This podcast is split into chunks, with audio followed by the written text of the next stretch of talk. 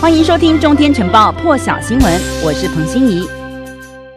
好了，CNN 的快讯报道头条最新消息：美国国防部指出，由于位在卡达的集结整备基地过度拥挤，一度导致从阿富汗首都喀布尔机场的空运撤离任务暂停几个小时之后，现在撤离任务已经恢复了。法新社也有报道，美国国防部高阶官员表示，稍早美军的这个部分呢，的确是暂停了空军撤离任务。在这个时候呢，美军对其中一个中途停留地点的资源和人的啊人力呢进行调整。因为要确保暂时性的容纳是没有问题的，而一名国防部官员也说，空运任务现在已经恢复，前往卡达以及其他地点的美军飞机。已经飞离了现场。美国总统拜登在白宫对全美国发表电视演说，指出他没有办法担保紧急从阿富汗首都喀布尔机场撤离的最后结果，也说这是有史以来最难的空运撤离任务之一。拜登说，从八月十四号以来，美军已经空运了一万三千人。撤离阿富汗，那么从七月到现在，已经有一万八千人离开现场，还有几千人是在美国政府帮助之下抢搭了民间包机撤离。现在在机场呢，有六千名美军士兵来确保跑道安全，还有站岗以及协助阿富汗人撤离。拜登说，他过去几天也直接和英国首相强森。德国总理梅克尔以及法国总统马克宏呢来进行交谈，都同意应该召开会议，因此将在下个星期召开 G7 峰会。拜登坦诚，当这一次行动结束的时候，他预言会有更多的批评针对他的撤离的部分，但是现在他只能专心专注在完成这项撤离工作。而就在九一一前夕呢，拜登也提到。美国到阿富汗的目的是要清除基地盖达组织以及宾拉登。那么美国做到了，还要留在阿富汗做什么呢？过去二十年战争的成本，拜登说估计从最低一兆美元到两兆美元不等。那么这个数字大约是每天一亿五千万美元到每天三亿美元之间。我们接下来看一下拜登的最新说法。This is one of the largest, most difficult airlifts in history. Let me be clear. Any American who wants to come home, we will get you home. But make no mistake, this evacuation mission is dangerous. It involves risks to our armed forces, and it's being conducted under difficult circumstances. I cannot promise what the final outcome will be, or what it will be, that it will be without risk of loss. But as Commander in Chief, I can assure you that I will mobilize every resource necessary. And as an American, I offer my gratitude to the brave men and women of the U.S. Armed Forces are carrying out this mission. They're incredible. As we continue to work the logistics of evacuation, we're in constant contact with the Taliban, working to ensure civilians have safe passage to the airport. We are particularly focused on our engagements on making sure every American who wants to leave can get to the airport. 拜登刚刚也有说，美国撤离飞机已经有八个小时是没有离开喀布尔了。他说，目前美国已经恢复了这个喀布尔机场的撤离航班的运作，将会持续协助撤离行动。而德国政府发言人在柏林的记者会上说，有一名德国公民在前往喀布尔机场的途中遭到枪击，现在是没有生命危险，而且很快会搭机离开阿富汗。那么德国呢，也将派遣两架军方直升机前往喀布尔来协助民众撤离，但是只限喀布尔地区，不会扩及北部。部的包括马萨里、沙利夫的这个城市，一名军方飞行员少校呢，刚刚从阿富汗首都喀布尔机场呢载了六十二人，已经飞抵了捷克布拉格。他接受法新社访问，他描述喀布尔机场的现况。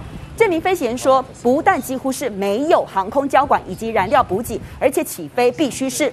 风险自负。飞行员说，在阿富汗领空必须在没有飞航管制的情况之下飞行，在空中还有陆地上都必须依照秩序保持距离，一架飞机接着一架。飞行员呢会自行搜寻频率来彼此沟通，也会紧盯着空中防撞系统，不能期待能够在喀布尔加油，所以必须在这个中途，就是亚塞拜然的巴库加满油。而这名飞行员的空中巴士呢，当时呢在喀布尔机场停留了四个半小时，尽管现场条件非常的艰困，机场也非常的混乱，但是。各个飞机起飞还算是井然有序，但是混乱的是，现在喀布尔机场包括周围还是枪声大作。我们来看看最新画面。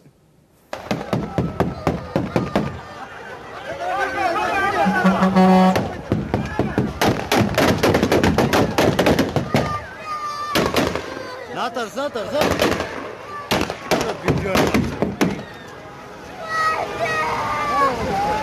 车。